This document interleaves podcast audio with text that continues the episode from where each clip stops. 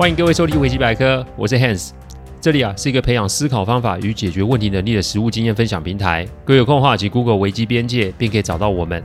里面有大量实际操作的个案分析，也有面对问题心态养成的心法，可以让各位啊累积处理的问题的知识与能力。当然啊，如果真的有问题无法处理，也欢迎各位与我们联络，我们也提供顾问式的服务。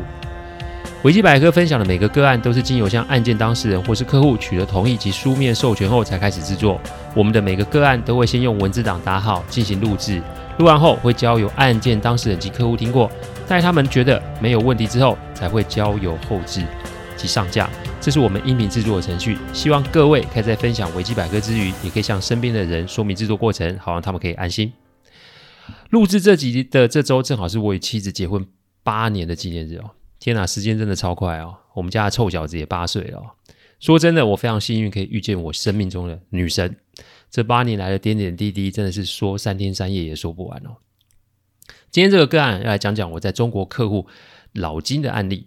各位啊，有没有遇过结婚离婚，然后突然又重燃爱火的案例呢？讲白一点，就是想把前任啊变成现任哦。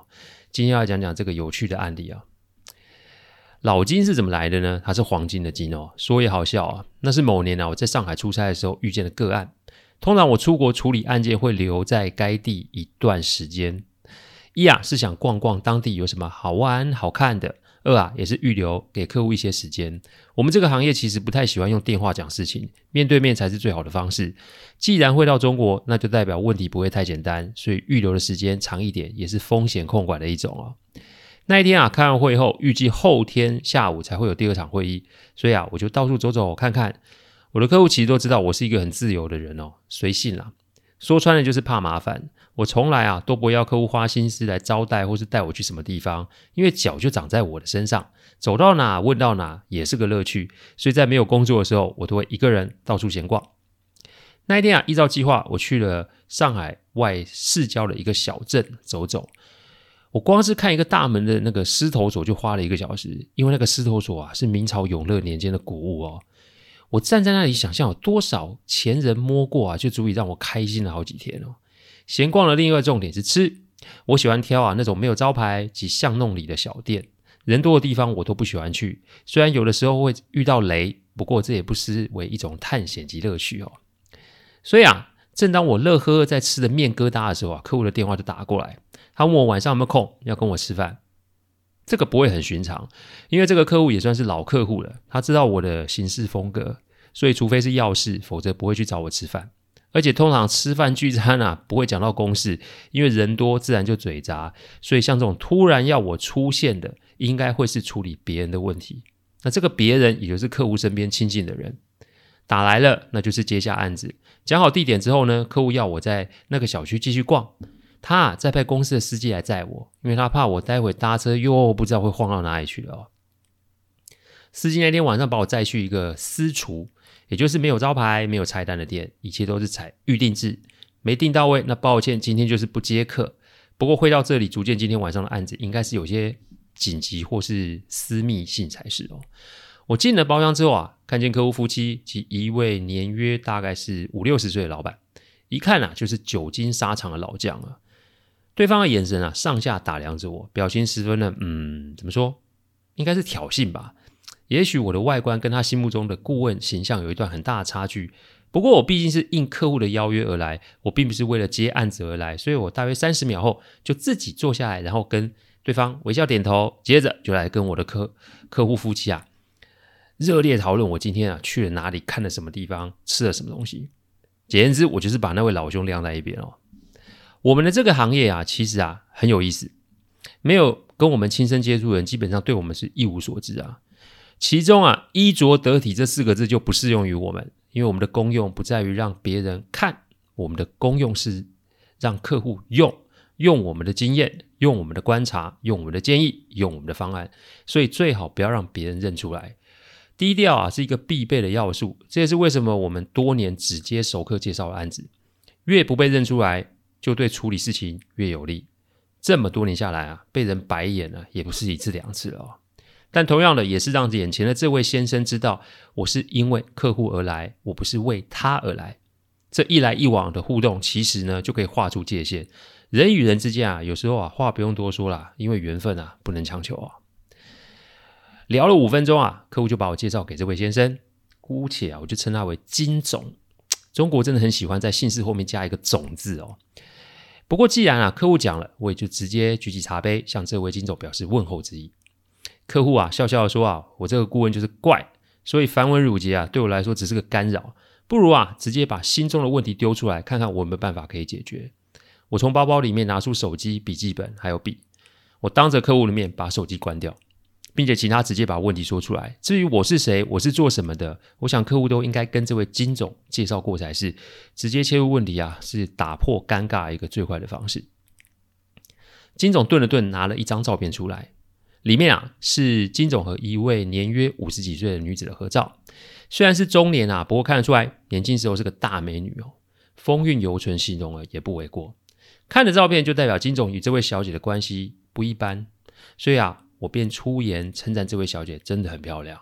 我一边称赞一边观察金总的脸部表情哦。讲着讲着，他便叹了一口气，说：“照片里的这位小姐是他的前妻，两个人已经离婚三年多了。”然后他秀出啊，这位小姐与其他男人的合照，感觉应该是前妻有了新欢才是哦。金总盯着照片，表情很是复杂。这个时候，客户说：“啊，金哥啊，你有什么话你就跟 Hans 说吧。都到了这个份上，再拖下去其实也无解，不是吗？”我看着金总那种复杂的表情啊，看得出来他跟这个小姐应该是有一段过去才是哦。金总说啊，他们结婚啊多年，不过这几年啊，其实家庭关系都很紧张。前妻啊与自己的母亲有严重的婆媳问题。金总是家中最大的儿子，父亲在他很小的时候就过世了，所以他必须帮着母亲打理家中的事情。中学念完就去外地打工，因为啊他要扛起三位弟弟妹妹的学费及生活费。金总在三十八岁的时候创业，到了四十五岁算是生意稳定，并且赚了不少钱。他帮了自己的母亲、弟弟妹妹都买了房子，确定他们生活无虞之后啊，才开始相亲结婚哦。按道理来说啊，这个时候应该不会有什么问题才是啊，家中也不缺钱，理当来说应该是相安无事才对啊。只不过啊，前妻嫁进来之后啊，正逢婆婆病倒了，身为长子的他，当然要扛起照顾母亲的责任。新婚三个月就把妈妈接到家里住，这无疑对前妻来说是一个新的挑战。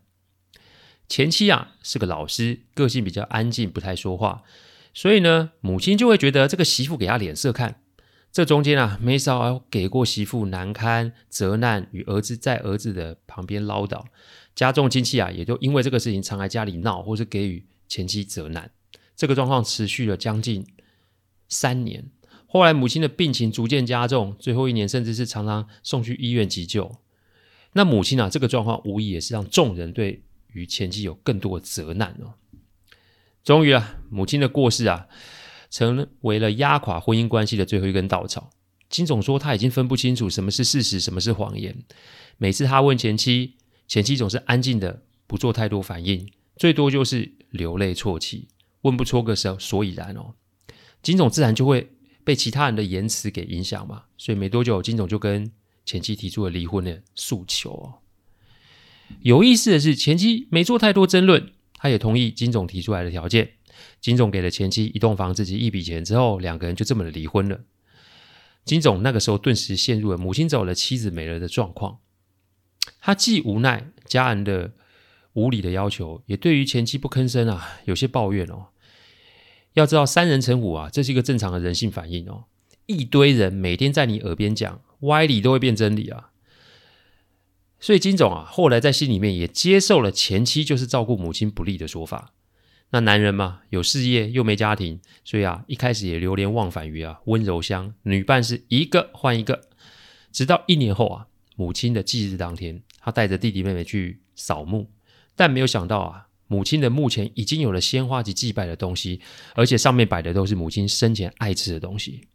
一开始大家还想不到是谁嘞，这亲戚朋友的电话打了一圈啊，问了一遍，找不到是谁做的。后来还是自己的最小的弟弟说漏了嘴，因为他说啊，两周前有接到大嫂的电话，说啊，他会煮好母亲生前爱吃的东西，要他帮忙记着，不要让他大哥及其他兄弟姐妹带重复的东西。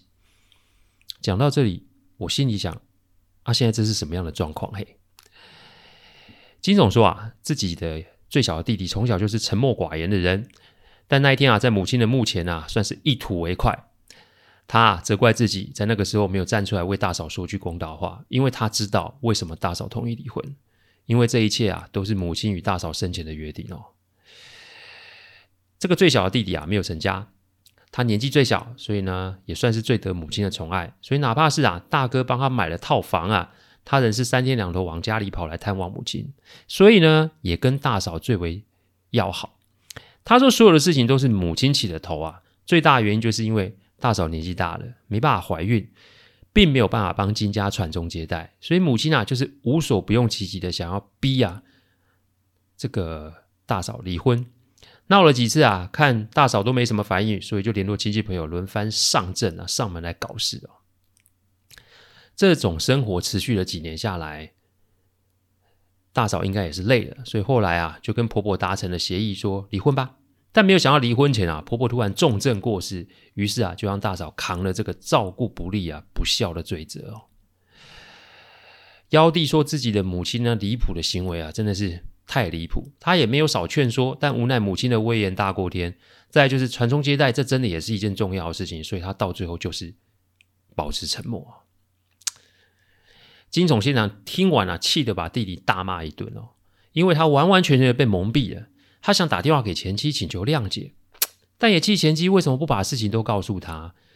这么的左右为难，又过了段不短的时间，直到前阵子得知前妻有了认识的对象，而且在网络上也看到他们合影哦，这才惊觉啊，前妻是自己在意的人，所以想要复合，甚至是复婚，但他这个大男人也不知道怎么开口啊。这才有今天的这个会面哦。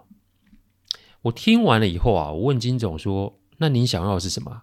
复合、道歉、赎罪、责备、复婚？这五个选项都不一样哦，而且也不适合同时的执行啊。也许听众觉得只要跟前妻道歉、重新追求就可以成就一段美好的缘分哦。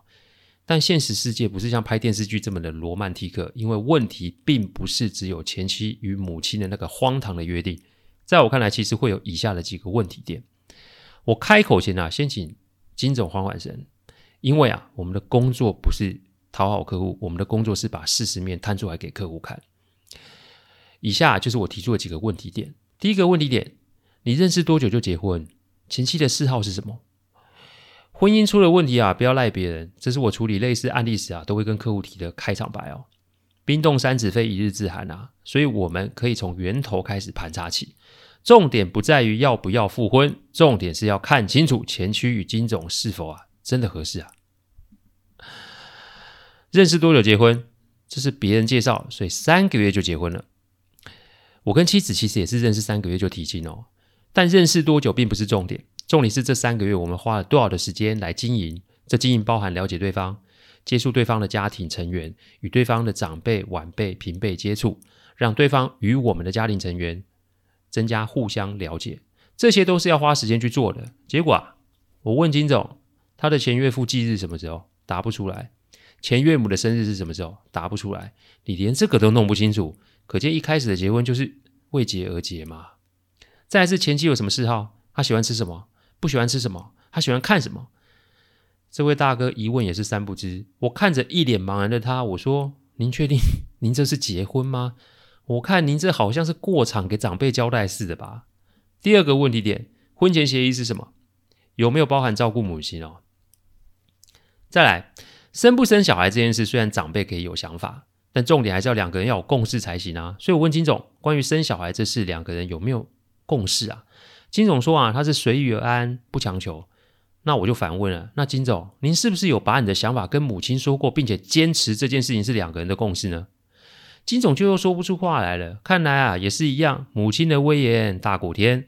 金总在这件事情上，无疑就是跟幺弟一样的装聋作哑，这也无疑是把责任推给了前妻。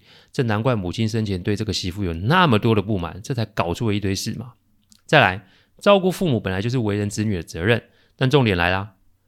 这是否在婚前也有跟前妻有过类似的协议？金总说没有。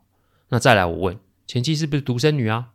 金总说是，那就有意思了。你可以放任你的岳母独自一个人过活，但你却没有跟前妻商量就把母亲接回来在家中照顾。前妻是位老师，诶，不是护理人员，诶，请问你这个照护怎么会有办法符合老人家的需求？我很少在处理案子的时候问的问题哦，都得到否定的答案了。这位金大哥算是创了一个记录哦。第三个问题点，相处时间有多少？两个人的话题是什么？我再问，两个人结婚每天有多少的相处时间啊？请把睡眠时间扣掉哦。结果一问，每天不到两个小时。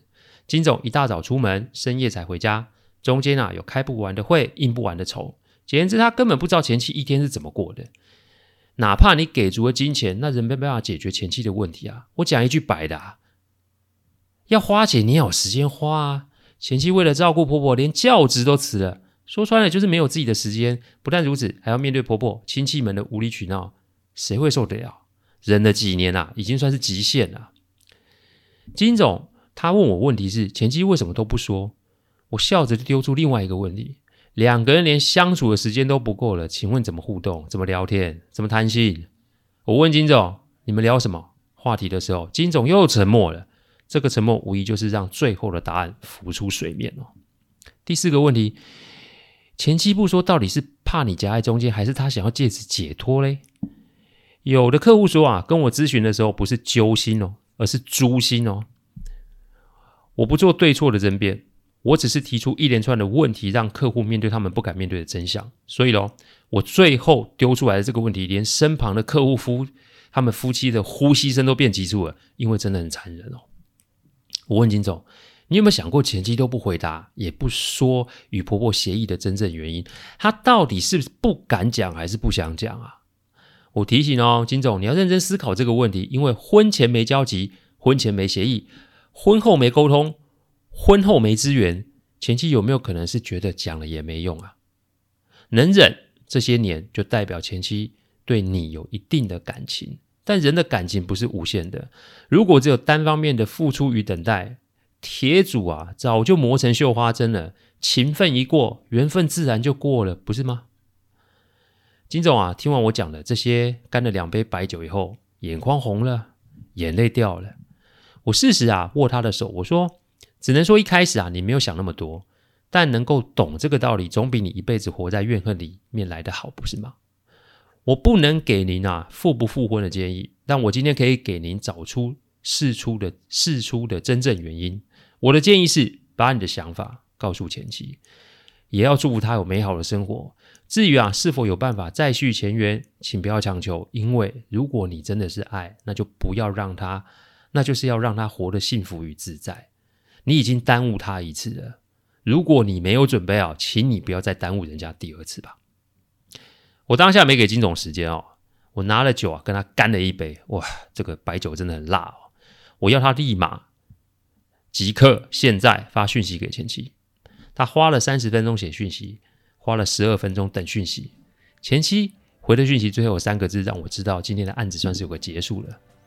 那三个字是“我愿意”哦，别误会，这三个字的原意是他愿意在与金总从朋友开始做起。几年后啊，我收到金总给我的讯息哦，他与前妻啊正式的复婚了，但没跟任何人提，两个人就是搬去跟岳母住在一起，简单的生活。他传了一张啊两个人啊跟岳母在田里面的照片，我知道金总的幸福哦。又开始出现了。婚姻不是小事，但请啊，别把所有的事情都推到别人或是另一半身上。重点不在于长辈的无理取闹，重点是你有没有尽到倾听及支持的责任与本分。给今天啊，心中有类似问题的听众们，最后几个建议，希望啊，可以对大家有所帮助。第一个建议，倾听及观察另一半；第二个建议，关心及顾及其他人。第三个建议，公平公正，不做偏袒。第四个建议，两个互相互信支持。感谢各位聆听，听完之后，如果有任何的意见及问题，请上网站危机边界留言。我们每周一、周五都会有新的主题分享。各位有任何想听的主题，也都可以让我们知道。再次感谢大家，我们下周再见，拜拜。